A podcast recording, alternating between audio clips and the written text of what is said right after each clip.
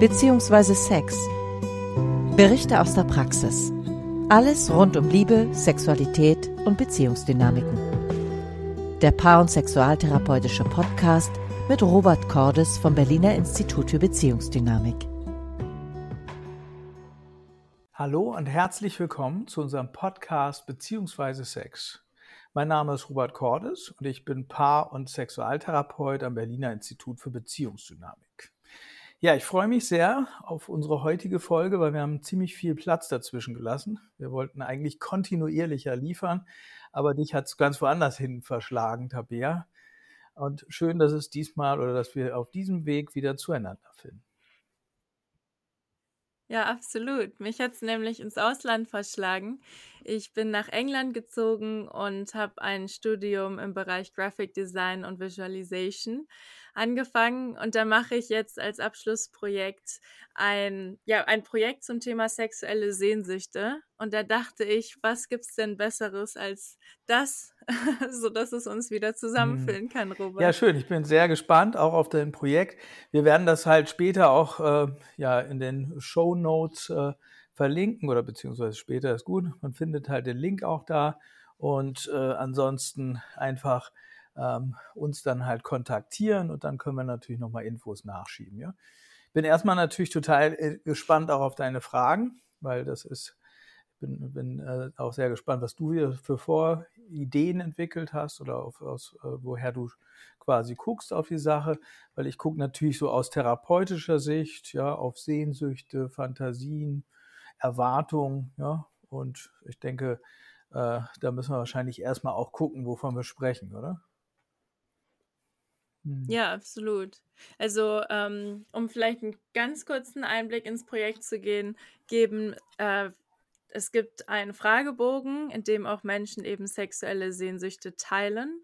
Bisher haben wir schon über 300 Antworten und das ist total spannend zu sehen aus den verschiedensten Altersgruppen, auch über 78-Jährige, was sind da sexuelle Sehnsüchte, die es noch gibt. Und das wird dann einmal psychologisch äh, oder akademisch verarbeitet. Und dann wird es aber auch ein Bilderbuch, um quasi Sehnsüchte anfassbarer zu machen. Und vielleicht da direkt die erste Frage an dich, Robert. Wie würdest du Sehnsüchte beschreiben oder inwiefern begegnen sie dir in der Therapie? Ähm, ganz spontan würde ich, glaube ich, erstmal unterscheiden zwischen, äh, ja, ähm, wie kann man das nennen, Sehnsüchten, die uns bewusst zugänglich sind und die vielleicht auch ähm, ja, einigermaßen kompatibel sind, sozial kompatibel sind. Und dann Sehnsüchten, die uns eigentlich äh, ja, eher unterbewusst oder unbewusst äh, beeinflussen und lenken und die manchmal auch nicht unbedingt sozial erwünscht sind. Also so im Sinne von, ja, meistens so, man könnte auch sagen, das sind so häufig so Schattenaspekte, ja. Also Dinge, die nicht sein dürfen, die wir vielleicht selber gar nicht so mögen, die uns aber trotzdem irgendwie heimsuchen, so als würden wir quasi Sehnsüchten folgen, die wir eigentlich aber auch ein Stück weit entwerten und die wir auf keinen Fall anderen zeigen würden. Wie können die einen noch heimsuchen? Naja, ich würde mal, also ich glaube halt, es gibt eben zwei Seiten, finde ich zumindest, die begegnen mir in der, in der Paar- und Sexualtherapeutischen Praxis. Die eine Seite könnte man sagen, das ist sowas wie unsere ja, Schokoladenseite, mit der zeigen wir uns halt gerne. Ja, das sind so meistens so sozial erwünschte Dinge. Was weiß ich zum Beispiel, ja, dass ich, man möchte vielleicht gern in einer Beziehung sich auf Augenhöhe begegnen. Man hat vielleicht auch romantische Vorstellungen, Sehnsüchte von, ja, dass äh, die Hochzeitsglocken klingeln oder man sich eben stundenlang in die Augen guckt und streichelt und so weiter. Ja. Und das sind ja Dinge, die sind einigermaßen sozial auch erwünscht. Da würden wir wahrscheinlich alle sagen, oh ja, kann ich nachvollziehen. Schön wollen wir alle irgendwie. Ja? Und dann gibt es aus meiner Sicht dem gegenüber manchmal auch Dinge, die wir so ein Stück weit verteufeln, von denen wir sagen, naja, die dürfen jetzt nicht sein. Und das sind manchmal die Aspekte, die uns in sexuellen Fantasien zum Beispiel begegnen. Ja, und dann kann es zum Beispiel ganz, das ganz anderes sein, dass du dann vielleicht dass Menschen vielleicht davon träumen, irgendwie nachts um die Häuser zu ziehen und One-Night-Stands zu haben und darin vielleicht eine gewisse Abenteuerlichkeit zu erfahren, Ja, und das wären dann vielleicht Dinge, die sie eher zurückhalten und sagen, naja, da möchte ich gar nicht drüber sprechen, das ist mir peinlich. Das ist eine Seite in mir, die darf niemand sehen, die möchte ich am liebsten verheimlichen. Mhm. Und, und warum sollte man jetzt ausgerechnet diese dunkle Seite aufdecken? Na, dunkel finde ich erstmal schon eine spannende Beschreibung, weil das heißt ja auch, dass da wenig Licht ist. Und äh, wenn wir das mal psychologisch sehen, dann würde ich sagen, ja, wenn das Bewusstsein Licht ist, ja, dann heißt das, damit habe ich mich wenig beschäftigt bisher. Ja. Und ich finde ja gerade psychologisch eine, ähm, könnte man das nennen, ein, eine, ein Prinzip sehr entscheidend, nämlich all das, was wir haben und nicht mögen und deswegen verdrängen, zeigt sich uns üblicherweise kindlich, unbeeinflussbar und unkontrollierbar. Ja? Also es kann dann zum Beispiel sein, dass es dir passiert, dass das, wonach du dich vielleicht insgeheim sehnst, passiert dir plötzlich im Alltag und du hast so den Eindruck, das hat gar nichts mit mir zu tun, aber immer wieder passiert es dir und du spielst vielleicht in deinem Alltag mit ganz bestimmten inneren Szenen, ja, ohne dass du es vielleicht willst, ja. Also kannst du da auch mal ein Beispiel ja, geben?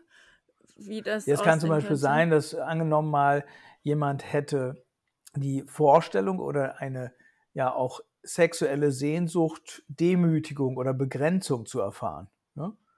Also so im Sinne von, man will vielleicht äh, seine eigene, also ja, vielleicht Demütigung erfahren, was auch immer. Ja, das ist ein häufiges Phänomen dann kann es sein, wenn dir das nicht bewusst ist und du das vielleicht sogar verteufelst und ablehnst, dass du Szenen in deinem Alltag aufsuchst, in denen du das real erfährst. Dass du dir vielleicht Menschen aussuchst, die dich tatsächlich abwerten, die dich demütigen. Und dann kann es sein, dass du in dem Moment, wo du diese Demütigung erfährst, ja, dass irgendwo auch, so als würde sich da was erfüllen in dir.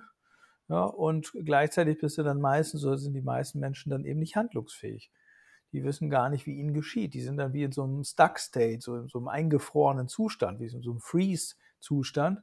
Ja, und haben so den Eindruck, einerseits finde ich es irgendwie interessant, aber andererseits finde ich es grausam, weil es eben nicht mit meiner, äh, mit meinem ja, Alltagsverständnis und Alltagsideal zusammengeht. Ja? Also um es mal zusammenzufassen, ich glaube, wenn wir uns nicht damit beschäftigen, dann beschäftigt es, äh, es uns. Ja? Dann begegnen uns diese Szenen ohne dass wir es jetzt gestalten können. Ja? Und was ist dann das Ziel in der Sexualtherapie, wenn jemand äh, quasi mit so einer gespaltenen oder in sich gespaltenen Sehnsucht zu dir kommt? Na, erstmal finde ich es immer wichtig, wie du auch sagtest, ja Licht reinzubringen in die Sache. Ja, das ist ja manchmal, gerade in der Sexualtherapie haben wir ja mit Leuten zu tun, die suchen immer wieder gleiche Sachen auf die haben dann zum Beispiel so eine Karriere von Demütigung, dass sie immer dann irgendwann in einer bestimmten, nach einer bestimmten Zeit der Beziehung hat sich der Partner, die Partnerin verabschiedet und gesagt, du bist langweilig oder was weiß ich was. Ja? Also es sind meistens Muster, die sich durchziehen durch die Beziehungsbiografie oder sexuelle Muster, dass die Leute zum Beispiel so das Gefühl haben, ich kann eigentlich nur zum Orgasmus kommen, wenn ich Demütigung erfahre oder unterworfen, mich unterworfen fühle oder irgend sowas. Ja? Und dann haben wir natürlich einen ganz konkreten Auftrag. Und bei uns geht es eben erstmal immer darum, Bewusstheit reinzubringen, das heißt Licht in die Sache reinzubringen, damit jemand sich besser verstehen kann, damit jemand auch die Dinge mit einbeziehen kann, die er vielleicht vorher vergessen hat. Ja? So, weil ich könnte sagen, na, wenn du ein Problem hast, ein sexuelles Problem, dann ähm, hast du halt auch innerlich irgendwas vergessen. Ja? Also wenn es ein psychologisches ist. Nicht unbedingt, wenn es ein organisches ist, aber wenn es ein psychologisches ist. Es könnte sein, dass du eine bestimmte Spielart, eine bestimmte Sehnsucht von dir bisher übersehen hast. Und dann ist unser Job als erstes, das aufzudecken und zu gucken, was bestimmt dich da eigentlich innerlich. Für mich ist spannend, wenn ich jetzt so ähm, über das Projekt rede und auch mit den verschiedensten Menschen, dann gibt es äh, bestimmte Menschen, die sagen so, hey, es ist gut, Tabus zu haben und sehr gesund und wertvoll, dass es manche Dinge gibt, über die man nicht spricht. Und das finde ich spannend, weil ich eher den Ansatz habe, nee, es ist gut, eben diese Tabus rauszuholen und da Licht drauf zu werfen. Wie wie denkst du darüber, wenn du Hm. das jetzt hörst? Ja, das ist, finde ich, eine total, ähm, ja, das ist eine Entscheidung, die möchte ich niemandem abnehmen, ne? Weil das ist, hängt ja immer auch davon ab, wofür brauchst du diese ähm, tabuisierten Sehnsüchte? Es kann ja sein, dass du dich darüber alltagsfähig machst. ja, also es kann zum Beispiel sein, dass Mhm. äh, wir haben nicht selten Leute, die so eine ganz langweilige, also für sie, also die beschreiben manchmal so, ich weiß noch, ich hatte mal jemanden, der beschrieb oder die beschrieb, dass sie einen für sie sehr langweiligen Job hat, ja. So, und eigentlich so die Zeit bis zur Rente, wie bei so einem, weißt du, wie im Gefängnis, so mit so Strichen ähm, zählt. Also wie viele Tage habe ich noch bis zur Rente? Und die hat so ganz bestimmte Innenwelt, sie- oder die hat so eine ganz bestimmte Innenwelt entwickelt, wo sie sich eigentlich, ähm, ja, äh, innerlich, könnte man sagen, so Fantasien ranzieht und darüber eigentlich ausbalanciert. Ja, den in Anführungsstrichen langweiligen Mhm. Alltag wieder so ein bisschen bunter gestaltet. Ne? Und insofern würde ich sagen, ja, dann hat es eine ganz bestimmte Funktion. Das ist nicht richtig oder falsch, sondern es hat eine Funktion. Ja? Oder manchmal haben wir eben mit Leuten zu tun, die zum Beispiel sich ja darüber ähm, auch in Beziehung ausgleichen. Ja? Es könnte zum Beispiel sein, dass eine Sehnsucht, ähm, ja, wie auch immer, dass, du- dass, dass du vielleicht ganz bestimmte äh, erotische Vorstellungen mit dir alleine ausmachst, um dich wieder fit zu machen für die Beziehung. Ja, so im Sinne von, dass du es dann überhaupt aushalten kannst. Ja? Ähm, und du halt in diesen sexuellen Vorstellungen oder Fantasien so wie deine eigene Autonomie wiederfindest. Und dann holt man, holen sich einige vielleicht diese Vorstellung ran, wenn es in der Masturbation ist oder beim Solo-Sex quasi. Und dann kann es sein, dass sie dann wieder fit sind und das Gefühl haben, ah ja, da gibt es auch einen eigenen Innenraum in mir und der gehört nur mir und den muss ich nicht teilen mit meinem Partner. Ja? Und insofern würde ich sagen, es gibt viele Gründe, die dafür sprechen, Tabus für sich zu behalten. Ja? Und es gibt auch eben, wie du beschreibst, viele Gründe, ähm, ja, diesen Teil der eigenen Wirklichkeit mit seinem Partner oder seiner Partnerin zu teilen. Ne? Weil das kann ja total, weil die Frage ist ja immer, wofür steht das? Ja, ist das eine Seite, die du ausleben möchtest? Ist das eine Seite, die, die eigentlich eure Beziehung weiterbringen äh, kann? Oder ist das eher eine Seite, die nur für dich ist, um vielleicht auch dir so einen autonomen Raum zu ermöglichen oder sowas? Ne? Und diese äh, Entscheidung würde ich niemals jemandem abnehmen. Ja, ich finde es ganz wichtig, dass Menschen eben selbst hier entscheiden, wie wollen sie damit umgehen ja, und ähm, wie wollen sie eben ja mit ihrer Innenwelt umgehen. Ja, so. Mhm. Und, und jetzt ist ja mit meinem Projekt, möchte ich ja gerne eigentlich die Innenwelt öffnen in gewisser Weise oder dann wirklich quasi visuell Menschen mit verschiedenen sexuellen Sehnsüchten ja fast schon konfrontieren oder vielleicht da einleiten oder auch die ja, Variation dieser Sehnsüchte sehen. Warum denkst du trotzdem, dass es äh, auch sinnvoll sein kann, dieses Tabu in gewisser Weise zu brechen oder in diese ja, ja, Hm. lichtreine Zone reinzuleuchten mit so einem Projekt? Ja, weil ich finde ja, das hat ganz viel auch mit Charme zu tun. Ne? Also gerade angenommen mal, wir gehen davon aus, dass es so Idealseiten in uns gibt. Also wird man auch in der tiefen Psychologie spricht man auch von Ideal, Ich und so weiter, Ich-Idealen. Also es sind so die Seiten, die ich dir gerne zeige. Und dann denke ich, so möchte ich gern von dir gesehen werden. Und dem gegenüber stehen so Schattenaspekte. Ne? Und das sind so die Dinge, die möchte ich am liebsten verbergen, weil so möchte ich nicht gesehen werden. Ja? Und immer dann, wenn ich damit mit den Schattenaspekten in Kontakt komme in meinem Alltag, dann ist es manchmal eben so, dass wir uns total schämen plötzlich. Ja? Und mit massiver Scham in Kontakt sind. Und dann natürlich auch ja eigentlich äh, ja, Entwicklungspotenzial. Also äh, Scham ist immer ein Hinweis auch darauf, dass äh, da große Entwicklungsmöglichkeiten liegen, dass wir vielleicht auch Teile unserer Persönlichkeit, die wir irgendwann mal abgespalten haben, wiederentdecken können. Ja, weil wer sagt denn, dass bestimmte Dinge wie zum Beispiel sich auch die Sehnsucht nach Demütigung oder nach Macht oder so, dass die böse sind, ja? Äh, damit schneidet man sich ja unter Umständen einen ganz wichtigen Aspekt in seiner äh, eigenen Entwicklung ab. Ne? Das ist, finde ich, das eine. Da steckt eine Menge auch in Entwicklungspotenzial dahinter. Und so ein bisschen äh, negativ formuliert könnte ich auch sagen, Scham engt uns ja total ein. Ja? Wir müssen ja im Alltag immer dafür sorgen, dass wir nicht dieser Scham begegnen. Weil das zieht uns ja zusammen. Das heißt, ich habe so den Eindruck, oh Gott, jetzt könnte Tabea irgendwas in mir sehen und dann verberge ich das natürlich. Ja? Dann würde ich das wirklich alles verdeckt halten und irgendwie mich verkrampfen, sage ich mal. Ja? Und das kann dann eben ja auch in der Beziehung so sein, dass gerade im Bett dann halt ähm, alles daran gesetzt wird, dass eben bestimmte Dinge nicht zum Vorschein kommen. Ja? Und dann kann man sich das wirklich vorstellen, wie dann atmet man anders, man bewegt sich anders, man traut sich vielleicht nicht irgendwie auch mal laut zu stöhnen, weil man eben verhindern möchte, dass das, was man verdecken, was man nicht zeigen möchte, sich, sich äh, ja an die Oberfläche kommt und sichtbar wird. Ja? Das ist sehr spannend, weil ich irgendwie äh, Tabu immer mit Scham gleichgesetzt mhm. habe fast. Aber es ja gar nicht unbedingt so sein muss. Oder vielleicht ich dann gar nicht unbedingt, sag ich mal, jetzt in meinem Projekt das Ta äh, Tabu brechen möchte, sondern vielmehr die Scham. Würdest du das auch unterscheiden, Tabu und Scham? Das, äh, was mich am meisten mal inspiriert hat, war, ich glaube, das kommt von Sartre, so dieses, der Ausspruch, dass ähm, Scham die Angst vor dem Blick des anderen, vor dem bösen Blick des anderen oder der anderen ist. Also das heißt quasi, ich finde, das kann man sich ganz gut so kindlich ableiten.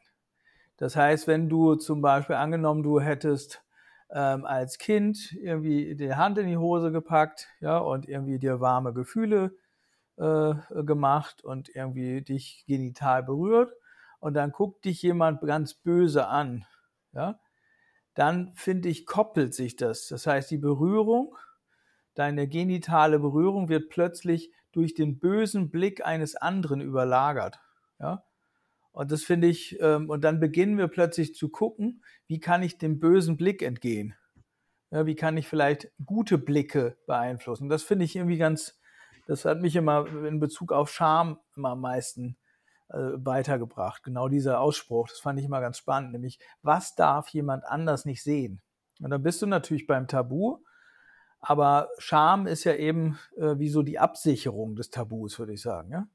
Das heißt, ähm, angenommen, du hast irgendwas, nehmen wir mal was, was hat man so schammäßig? Ja, also eigentlich ja, kennt man ja den Klassiker. Du wirst nackt irgendwo erwischt und plötzlich deckst du deine Genitalien ab. Ja? Also was weiß ich, du kommst aus der Dusche und das uch, und dann deckst du quasi dich so ab, ja, weil man eben nicht sehen darf, was dahinter ist. Ja? Und das ist interessant, weil äh, die Frage ist ja genau, was wird dann gesehen? Ja? Was, was sehen Leute da, was dürfen die nicht sehen? Und äh, dann ist natürlich auch interessant, was, was macht die Scham? Ne? Scham zieht uns zusammen und dann wird es ja überhaupt erst interessant, oder? Also was weiß ich, da, hier kommt jemand aus der Dusche und der muss sich plötzlich so die Hände vor, vor den Genitalbereichen, so huch, ja, und plötzlich sind wir doch besonders interessiert, was dahinter ist, oder? Also irgendwie so, ich weiß nicht, ich finde Scham ist immer ein Hinweis darauf, dass man dahinter was finden kann, ja. So. Und klar, dahinter sind eben die tabuisierten Dinge, die sind ja sehr persönlich, nämlich das, was du nicht haben durftest, ne? So. Hm. Würdest du sagen, mit Tabu, ähm, das ist, würdest du unterschreiben, also du hast gerade gesagt, okay, es kann sehr gesund sein, halt ein Tabu für sich zu behalten. Aber würdest du ähm, zustimmen, jetzt in meinem Gedanken, dass es gut ist, die Tabus, die man für sich hat, aufzubrechen, also in sich selber gar keine Tabus zu haben, auch wenn das natürlich sehr eine Idealvorstellung vielleicht ist. Dass es ja immer irgendwie Tabubereiche gibt, aber dass das, ich darf quasi Tabus für mich selber haben, aber ich sollte sie mir anschauen oder dass mir das helfen könnte in meinem ja, psychischen Erleben. Ich glaube schon, ja. Ich glaube vor allen Dingen dann, wenn wir so automatisiert zusammenschrecken. Also das heißt, wenn wir so wie, wie Roboter funktionieren, so nach so ganz strengen Algorithmen, könnte ich sagen, ne? dann sind wir eben nicht unbedingt, ähm, ja, dann gehört unser Körper auch nicht uns, sondern wir sind bestimmt durch irgendwelche Vorgaben, ja, die wir vielleicht nie hinterfragt haben. Mhm. Und ansonsten finde ich dann natürlich noch einen anderen Aspekt wichtig, weil Tabus sind ja auch ähm, ja unter Umständen Ausdruck von sozialen Regeln. Ich meine, äh, stell dir vor, ähm, äh, du würdest äh, hättest plötzlich äh, äh, sexuelle Lust und dann greifst du dir in die Hose und holst dir äh, einen runter im, und bist Unidozentin oder sowas, ja. Das ist natürlich klar, da haben wir den ja. Kontext im Vordergrund. Wir fokussieren auf den Kontext und wir wissen, dass das nicht angebracht ist. Ja? Oder wenn ich mit einer Klientin arbeite, dann ist es natürlich komisch, wenn ich über meine sexuellen Fantasien sprechen würde, ja, völlig, völlig, völlig daneben. Das heißt, da ist natürlich äh, ein Block und das gehört natürlich auch dazu, finde ich, dass wir soziale Regeln kennen und auch wissen, was ist angemessen, wann passt das, ja. Wenn ich irgendjemandem einfach meine sexuellen Fantasien erzähle, ist das übergriffig, das ist grenzüberschreitend, ja?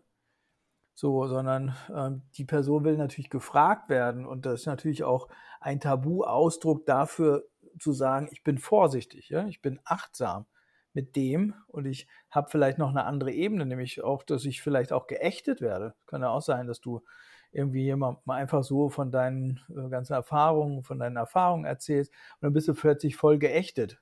So im Sinne von, oh Gott, die ist völlig irre oder sowas. Ne? Und dann würde ich sagen, ist es schön blöd, alle Tabugrenzen zu überschreiten. Die schützen uns ja auch ein Stück weit. Aber ich würde sagen, immer dann, wenn es dich massiv einengt und du völlig eng bist und gar keine Bewegungsräume mehr hast, dann würde ich sagen, dass wahrscheinlich die, die Tabus, die andere oder die gesellschaftlich in dich hinein verlagert wurden, ja, dich so massiv bestimmen, dass du kaum noch atmen kannst. Ja? Und so geht es ja auch vielen Menschen, dass sie wirklich kaum noch atmen können. Äh, so äh, eingeengt sind sie durch alle möglichen Vorgaben und Vorstellungen, die eben innerlich äh, wir durch die Gegend schleppen quasi ja, und nie hinterfragt haben. Hm. Nee, das ist schön. Ich mag sehr dieses Bild des Bewegungsraums oder dich, sich quasi freispielen mhm. oder dann eine neue, vielleicht auch frei, innere Freiheit ja. dann zu entdecken durch eben die Konfrontation mit anderen Sehnsüchten oder vielleicht auch ja. den eigenen. Es ist ja aber auch in gewisser Weise, habe ich manchmal das Gefühl, so gefährlich oder dass ähm, Menschen fast Angst haben, so, okay, das ist jetzt alles sehr von mir so reingedacht, aber mhm. so fühle ich das manchmal. Äh, diesen Fragebogen zum Beispiel auszufüllen, weil ja vielleicht irgendwas in ihnen hochkommen könnte, was ihnen gar nicht bewusst war. Oder, oh, jetzt muss ich plötzlich nachdenken, was für sexuelle Sehnsüchte habe ich. Und das kann ja auch irgendwie mein Leben schwerer machen, wenn ich jetzt plötzlich entdecke, oh, ich habe ja eigentlich eine Sehnsucht. Das wusste ich ja gar nicht, aber oh, was mache ich jetzt damit? Ja, du hast halt plötzlich, ähm, bist du erinnert an eine Ebene, die du ähm, vielleicht bisher vergessen hast, ne? Oder die du bewusst gemieden hast. Ja, und das kann schmerzhaft sein, klar. Wenn du mitkriegst, dass du vielleicht nie den Mut hattest oder so, ne? sich den Dingen zu stellen. Ja, und von daher ist es ja auch, finde ich, so ein, so, ein, so ein berührendes Feld, ne? Das, äh, na klar, die Erinnerung oder die Beschäftigung allein mit, mit Sehnsüchten heißt Fantasien, äh, die ist natürlich auch so, dass sie Schmerz hoch, hochwirbeln kann. Ne? Dass plötzlich sein kann, dass mir jemand mitkriegt, dass er eigentlich ein fremdbestimmtes Leben führt, ne? Und eigentlich ganz andere Sehnsüchte hat oder auch Vorstellungen davon hat, wie das eigene Leben laufen sollte oder wie die eigene Sexualität laufen sollte. Ne? Weil du meinst ja wahrscheinlich überwiegend auch die sexuellen Sehnsüchte, oder? Mhm. mhm. Ja, absolut. Und wie würdest du sagen, manchmal ist ja auch dann die Frage, was ist denn eigentlich dann fremdbestimmt und was kommt von mir oder woran erkenne ich das? Ähm, da hatte ich jetzt auch mal ein Gespräch mit jemandem drüber, äh, der meinte so, ja, irgendwie so, wenn ich jetzt deinen Fragebogen öffne, dann würde ich da so eine ganz schnelle Antwort äh, reinschreiben, irgendwas, was ich denke, ach, das wollt ihr vielleicht hören oder das ist jetzt so gesellschaftlich anerkannt. Oder wenn ich so tiefer nachdenke, dann wird da was ganz anderes herauskommen. Und das fand ich sehr spannend oder führt uns ja eigentlich auch sehr zu diesem Anfangsthema zurück, wo du meintest, es gibt diese bewusste Ebene und diese unbewusste Ebene und vielleicht auch eben dieses Unbewusste, was ja dann eben Angst macht oder all sowas hervorholen. Ja, manchmal steckt da ja auch der, ich sag mal, die emotionale Ladung dahinter, ne? Also gerade auch, also ich finde zum Beispiel, ähm, dass wir in Masturbationsfantasien sehr häufig damit zu tun haben, dass eben da sehr geladene Vorstellungen so und die auch sehr beständig sind. Menschen, die manchmal so, seit sie angefangen, seit Beginn der sexuellen Karriere quasi, so ganz bestimmte innere Vorstellungen kultiviert haben. Ja, dass immer dann, wenn sie sich selbst befriedigen, sie sich vorstellen, was weiß ich, dass sie irgendwie dies, das und jenes erleben gerade. Und ähm, das ist ja, wenn man so will, auch etwas, was man mit sich selber entwickelt hat. Ja, meistens in einer ganz schwierigen Zeit. Ja, weil für viele ist ja eben die Zeit, wo sie vielleicht erotische Regungen entwickeln, nicht unbedingt die tollste Zeit. Ja, sondern du weißt nicht, ob du stimmst, du veränderst dich körperlich, du denkst vielleicht, um Gottes Willen, kann ich mit anderen mithalten, ja. Und dann kannst du dir vorstellen, dass heute ja kannst du mit niemandem mithalten, eigentlich in Zeiten von Instagram und, und Co. hast du ja immer irgendwelche Leute, die toller aussehen oder irgendwas besser können oder irgendwie weiter sind oder was auch immer. Oder man kann es sich zumindest einbilden. Ne? Und ich glaube halt, dass in dieser Zeit, wo du ja nicht wirklich weißt, wo gehöre ich hin, kann ich mitspielen, ja, mögen mich überhaupt Leute, finden die mich sexuell attraktiv, dann denkst du vielleicht selber, ah, da stimmt was nicht an mir und so weiter. Und da entwickelt ja man ja manchmal eben auch oder meistens eben auch so eine eigene Masturbationspraxis. Ne?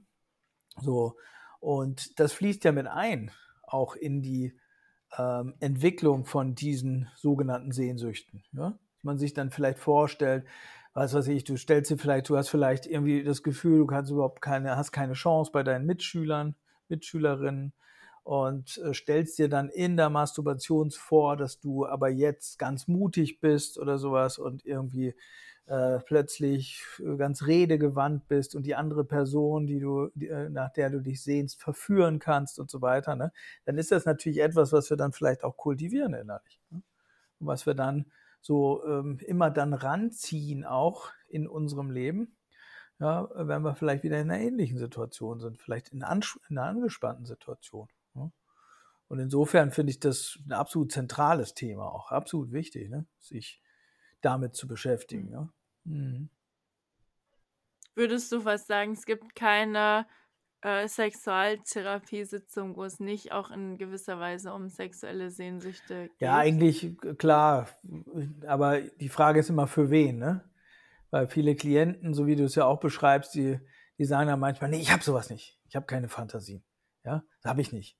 Habe ich noch nie gehabt. Oder ja, ganz schnell erzählt. Das ist ganz schnell erzählt, das ist immer so. Ja? Und dann, ah, und da habe ich so den Eindruck, da ist das Emotionale, was dahinter steckt, gar nicht so wirklich einbezogen. Ne? Und insofern, wenn du das wegbringst von, von dem Plot, also von dem oder von der konkreten Story, hin zu eigentlich dem Drehbuch dahinter, ja, also weg vom Film hin zum Drehbuch dahinter. Ich finde, dann könnte man sagen, darum geht es eigentlich immer. Ja? Weil dann haben wir mit Menschen zu tun, die zum Beispiel das Gefühl haben, sie sind ohnmächtig und der Partner bestimmt alles oder sie haben versagt und werden deswegen verlassen. Ja? Und wenn man das mal ähm, auch so, und stell dir mal vor, wir würden das auch als eine Art von unbewusster Sehnsucht verstehen, ja. ja so im Sinne von, na, ich sehe es so, weil ich es eben auch so sehen will oder weil ich eben auch vielleicht durch meine Vergangenheit gezwungen bin, es so zu sehen, ja, könnte ich sagen, ja, dann ist das auch wie so eine Art von Sehnsucht. Und diese Sehnsucht setzt sich wie so ein Spiel oder ja, in, in der Alltagswirklichkeit um. Ja? Dann suche ich mir vielleicht Leute, die mich demütigen. Ich suche mir vielleicht Leute, die mir Schuldgefühle vermitteln. Ich suche mir vielleicht eine Partnerin, die nicht erreichbar ist, die äh, immer über mir steht, ja, der ich es nie recht machen kann, weil ich damit ganz bestimmte Gefühle abwickle. So. Und insofern würde ich sagen, eigentlich immer, aber äh, Klienten sehen es halt nicht immer so.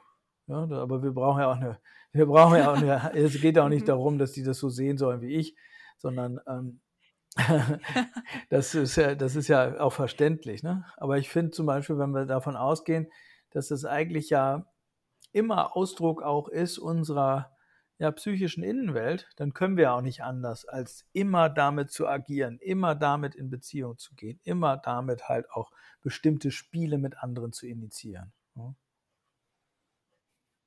Hm. Ich habe auch letztens gelesen, äh, wo so zwei Wissenschaftlerinnen geschrieben haben, dass sexuelle Sehnsucht vielleicht das häufigste, eigentlich unsere häufigste sexuelle Aktivität ist oder die häufigste sexuelle Erfahrung, der wir mhm. ausgesetzt sind. Und das fand ich auch sehr Ja, und die sehen die, die äh, Sehnsüchte, weil das finde ich halt auch spannend. Es gibt ja auch so Tagträume oder sexuelle Fantasien, ne? Also was weiß ich, du hast irgendwie äh, sitzt äh, in der Gegend rum und äh, musst irgendwie langweilige Sachen lernen oder sowas. Und dann kann es sein, dass du plötzlich Tagträume entwickelst und dir andere vorstellst und dir irgendwelche, ja, das sind ja auch irgendwie eine Form von Sehnsucht, ne? Und dann natürlich irgendwie so dauerhafte Geschichten und so. Ich finde es gar nicht so einfach, da wirklich das auch zu, würde mich ja immer interessieren, wie man das wissenschaftlich fassen will, ja? Das ist ja. Ja. Nee, das ist auch eine, eine Frage oder der Unterschied zwischen sexuellen Fantasien und sexueller Sehnsucht, was ja eigentlich, wo ist da die Grenze? Gibt es da überhaupt eine Grenze? Oder wo ein Wissenschaftler, der heißt Lee Miller und der sagt, ähm, dass halt Sehnsüchte alltagsnäher oder realitätsnäher sind. Also was das sind, was ich vielleicht wirklich in der Realität umsetzen möchte im Vergleich zu Fantasien, die ja auch sehr unrealistisch sein können oder mit Alien mhm. im All mhm. oder so sein können. Aber das ist auch was, ähm, was wir tatsächlich dann auch im Fragebogen fragen, so wie sehr möchtest du, dass deine Sehnsucht wirklich in Realität passiert? Was dann auch sehr spannend ist, finde ich, was rauskommt oder auch vielleicht diese Ambivalenz, so irgendwie, ich möchte das, aber ah, mhm. irgendwie auch nicht. Ja, spannend. Ja, ähm, ich finde da ja ganz interessant zu gucken, was ist da der, der, was ist die, ja, wie, der Plot dahinter, ne? Also so im Sinne von, was machen die Außerirdischen? Weil damit haben wir ja viel zu tun, dass Leute dann sagen, na, ich träume davon, was weiß ich, von Außerirdischen entführt zu werden, die ziehen mich aus und dann machen sie irgendwelche wissenschaftlichen Experimente mit mir oder sowas. Ne? Jetzt könnten wir sagen, okay, das kann man gar nicht im Alltag ausleben und darum geht's ja auch gar nicht, sondern ich finde es interessant zu gucken, was erlebt jemand eigentlich in dieser Vorstellung. Ne? Was sind so die Punkte, die jemand abgeht? Und dann könnte ich mir vorstellen, dass jemand vielleicht so das Gefühl hat, er ist ausgeliefert, wird irgendwie und die machen irgendwas mit ihm oder ihr. Ne? Und ihm oder ihr bleibt gar nichts anderes übrig, als sich dem hinzugeben. Ja? Aber da finde ich es immer interessant, was ist in solchen sexuellen Fantasien zum Beispiel das erotische Momentum. Ne? Was ist quasi daran der, die Story dahinter? Ne? Kennst du dieses äh, Modell von Jack Moran? Das ist, glaube ich, so ein bisschen, ja, das, nee. das, das fand ich irgendwie mit eins der interessantesten Geschichten in dem Feld. Der hat der, der sagt quasi, dass ähm, in, in sexuellen Fantasien ähm, wird Erregung, entsteht Erregung eigentlich dadurch, dass wir eine Anziehung haben, das heißt, ich könnte sagen, eine Sehnsucht, aber auch immer ein Hemmnis. Und dieses Hemmnis überwinden wir. Das heißt, das ist üblicherweise nicht so, dass jemand sagt irgendwie, ah ja, klar, und wir küssen uns und es ist super, weil alle, weil, weil wir wollen das auch beide und dann sprechen wir drüber und dann machen wir das oder sowas, sondern du musst immer ein Hemmnis auch überwinden. Und der hat vier verschiedene Ecksteine dieser Hemmnisse. Das ist so wie Stories, ja. Und zum Beispiel, ich weiß nicht, ob ich es jetzt so zusammenkriege, aber eins wäre zum Beispiel, ähm, dass du Tabus überwindest. Ja? Also das heißt, mit Tabus spielst da drin, das ist das Hemmnis. Also was weiß ich, du hast zum Beispiel irgendwie, ähm, ja, du, irgendjemand träumt vielleicht davon, in der Kirche Sex zu haben oder sowas. So, und äh, das total tabuisiert. Und wenn man dann vielleicht nachguckt, dann hat das manchmal was mit der Biografie zu tun, dass die Person vielleicht in dieser sexuellen Vorstellung, ja, dass so, dass das äh, erotische Moment dadurch entsteht, dass ein Tabubruch passiert. Ja? Oder dass du Ambivalenzen übergehst. So nach dem Motto, soll ich, soll ich nicht? Und dann wird dir die Entscheidung abgenommen, weil du dir vielleicht vorstellst, dass irgendjemand dich übernimmt oder äh, dich einfach ähm, ja, äh, sexuell mit dir macht, was er will oder sie will. Ja? Und äh, dadurch wird vielleicht eine Ambivalenz innerlich überwunden. Ja? Und das finde ich eine spannende Idee, wirklich zu gucken, was ist eigentlich los in der, also was ist, was ist der innere Aspekt davon, ja? Also was passiert eigentlich innerlich? Worum geht's? Fernab der Bilder, ne? So. Mhm. Nee, absolut. Nee, sehr spannend mit äh, dieser Spannung dann auch zwischen Sehnsucht und Hemmnis. Aber wir hatten ja auch zwischen Bewusstsein und Unbewusstsein, zwischen diesem Scham und der Ta dem Mhm. Tabu. Nee, sehr komplexes Thema. Ja, ich finde es auch. Und vor allen Dingen, äh, nee, ich finde es auch deswegen so toll, weil so wie, wie du das ja auch machst, man kann halt sehr praktisch damit arbeiten. Ne? Es ist halt sehr lebensnah, weil eben da sind ja auch Bilder damit verbunden. Ne? Meistens auch Bilder, die Menschen sich sehr lange ranziehen, die ausgereift sind, die wirklich auch Substanz haben. Ne? Es gibt da sehr präzise Vorstellungen, wie das dann sein muss. Ne? So, ja. Und ich fand es nochmal, Mhm. wenn du das, äh, so so wie du das sagtest, dass quasi Sehnsüchte alltagsnäher sind, ja, sagt, oder beziehungsweise, ja, Mhm. kann ich nachvollziehen. Das heißt quasi, das ist eher so eine Ebene von, ähm, ich träume etwas, was auch ähm, realisierbar wäre, ja? Ja, Ja, ja. Oder das ist vielleicht dann auch eine Frage, aber wenn ich jetzt so durch die Sehnsüchte lese, ist das oft sehr nah am Alltag. Also zum Beispiel eine Sehnsucht, ich möchte gern jeden Tag Sex haben. Das ist ja jetzt nicht irgendwas, was nicht ja. möglich ist, Ja, aber das ist ja die. Frage, was erlebt jemand dadurch, ne? Die Frage ist ja, was für ein Ja, Sex? Weil de- de- angenommen, der Wunsch würde erfüllt, ja, ist es wirklich nur, ich möchte an jeden Tag Sex haben oder ich möchte Bestätigung erleben. Ich möchte vielleicht mit verschi- von verschiedenen Menschen Bestätigung erleben oder ich möchte, dass die Person, mit der ich jeden Tag Sex hat, vielleicht zu mir sagt, was ich für ein toller Mensch bin oder sowas. Ne? Das finde ich halt interessant. Was ist das eigentliche emotionale Moment dahinter? Ne? Was wird da erfüllt? Was ist das? Mhm. Oder habe ich dann Macht, mhm. ja?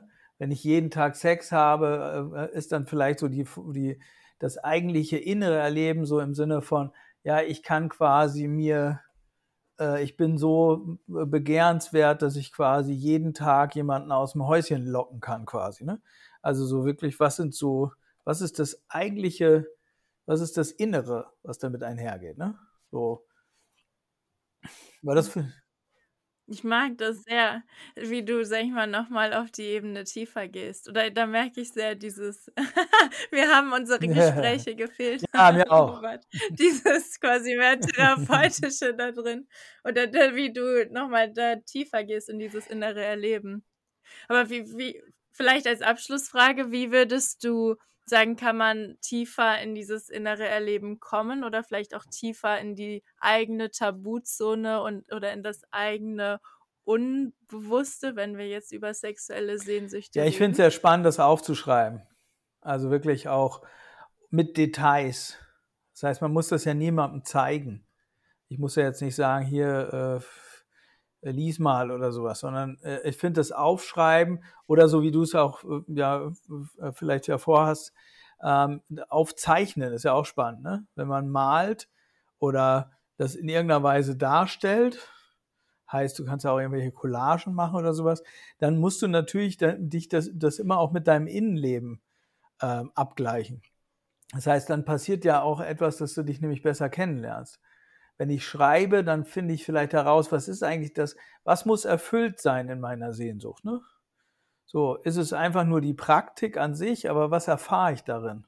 Ja? Und dann, ich glaube, wenn man das so präzise aufschreibt, dann wird es halt auch differenzierter. Dann beschäftige ich mich plötzlich auch mit meiner Innenwelt und werde dadurch halt immer auch präziser und kann differenzierter auch meine Facetten wahrnehmen. Ne? Und ich glaube, dann ähm, wird es auch eben, ja, dann kann ich mich besser verstehen und weiß vielleicht auch, was die eigentliche Sehnsucht dahinter ist. Ne? So ist es, dass ich vielleicht, weil das finde ich ja, weil hinter Sehnsüchten steckt ja immer auch, auch finde ich, oder ist jetzt eine Theorie, aber auch irgendeine Art ungestilltes Bedürfnis, oder? Ein Problem. Mhm. Weil wenn ich, ähm, wenn ich tatsächlich, stell dir mal vor, das wäre jemand, der hat jeden Tag Sex, dann ist es keine Sehnsucht, jeden Tag Sex zu haben, sondern es ist normal. Wenn ich ein Auto habe, dann träume ich nicht davon, ein Auto zu haben, sondern dann träume ich vielleicht davon, ein größeres Auto zu haben oder sowas. Ne? So, das heißt, da steckt ja immer auch etwas dahinter, so im Sinne von, äh, was ist momentan quasi unerfüllt. Ne? Wenn ich kein Geld habe, dann habe ich vielleicht die Sehnsucht, endlich mal Geld zu haben. Aber wenn ich steinreich bin, dann sehne ich mich vielleicht nach Zeit, weil ich ähm, über das Geld viel zu verpflichtet bin, zum Beispiel. Ne? Und das sind, finde ich, finde ich auch immer wichtig, dass hinter Sehnsucht ja immer auch irgendwas ungestillt steckt. Ja? Ich sehe mich ja nicht nach Freiheit, wenn ich frei, frei bin. Ja? Oder wenn du irgendwie gerade gegessen hast und total satt bist, dann sagst du ja auch nicht, jetzt sehne ich mich nach einer nach einem äh, Fünf-Sterne-Menü, hätte ich fast gesagt, oder äh, zwei, drei Sterne-Menü, sondern du wirst sagen, Gott, jetzt mhm. erstmal hinsetzen, ja. Ich sehne mich nach Ruhe. ja, und das, das finde ich, ja. finde ich, ähm, äh, ich glaube, wenn wir, wenn, wenn das beim zum Beispiel Aufschreiben rauskommt, dass ich mitkriege, ah ja, da ist was Unerfülltes in mir oder irgendeine Art von na, Motiv, ne? So, so eine Art emotionalen Motiv. Ich glaube, dann äh, kann das sehr spannend sein, sich halt auch besser kennenzulernen und sich zu erforschen. Ne? So. Mhm. Das ist spannend, das ist quasi wie so eine Erkundungsreise zu den eigenen inneren mhm. Bedürfnissen. Ja. Tolles mhm. Thema, ja. Und wenn, mhm. Ja, und wenn ihr quasi Aufschreiben, das an Aufschreiben angeregt hat, vielleicht eine Sehnsucht in diesen Fragebogen zu schreiben, würde ich mich sehr freuen. Und ansonsten ähm, danke für all diese Einblicke und nochmal das Tiefergehen hinter die Sehnsucht. Ja, ja, und ähm, ich bin sehr gespannt auch ähm, äh, auf deine, wir können ja nochmal, wenn du deine Ergebnisse hast, können wir ja nochmal die auswerten. Das ist natürlich schade, wenn wir das, sollten wir wahrscheinlich so einen Videopodcast machen, damit man die auch sehen kann, die Bilder. Ähm, aber ansonsten muss man sie halt quasi so erläutern und beschreiben. Ja, ich bin auf jeden Fall total gespannt, was rauskommt bei deinem Projekt. Ja, und ja, ich auch. Äh, Ja, wenn du schon 300 hast, das, äh, das ist ja schon echt heftig. Ja, so viele haben ja äh, manche Unis noch nicht mal, ja, wenn sie auf die Suche gehen. Mhm. Aber es ist vor allem auch spannend, finde ich, die, und also, dass quasi viele junge Leute sind so sehr, yes, ich mache 100% mit, also jung bis so unter 27 und ab da wird es immer quasi rarer oder immer Echt? weniger ähm, an Leuten, die mitmachen. Was ich dann auch wieder spannend finde, vielleicht ist jetzt so meine Generation mehr dieses Thema Sehnsucht oder vielleicht innere Bedürfnisse, innere sexuelle Sehnsüchte überhaupt auf den Teller quasi vor sich bringt oder da sich traut, quasi sie auszusprechen und aus quasi aus dem Schatten ins Licht zu gehen. Ja, ja, das ist, ist ja auch die Frage, vielleicht ist ja auch eine technische Frage. Ja? Mhm. Also zu sagen, traue ich mich, das irgendwie äh, online einzutippen oder wie auch immer, ne? Traue ich dem Ganzen oder sowas, ne? Das sind, sind natürlich auch, aber spannend. In jedem Fall ähm, dein Werbeblock jetzt, weil es ist natürlich toll, äh, äh, dieses, dieses Projekt äh, nochmal, äh, vielleicht haben jetzt ja Leute auch Bock, ähm, da ähm, dich zu unterstützen oder beziehungsweise dein Forschungsprojekt da zu unterstützen. Ähm, Vielleicht willst du noch mal darauf hinweisen, was die tun können oder sowas und äh, was wir hier verlinken. Genau. Und dann genau. gucken wir, ob wir es hinkriegen.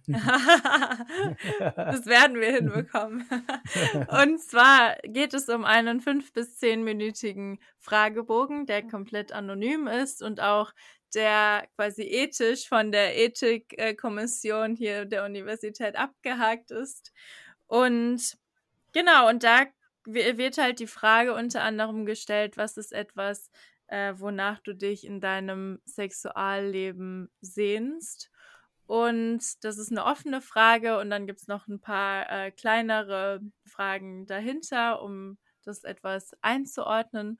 Und damit würdest du uns helfen, ähm, ja, einmal wissenschaftlich das besser zu verstehen, weil wir ja gerade sehr gehört haben, dass das ein sehr komplexes Thema ist mit sehr vielen verschiedenen Ebenen. Und eben, es geht um ein Bilderbuch, dass eben einige dieser Sehnsüchte auch visualisiert werden, sodass wir die ganze Bandbreite unseres inneren Erlebens oder was eigentlich nie ausgesprochen wird, mal ausgesprochen wird und wir da einen Einblick drin äh, erhalten können.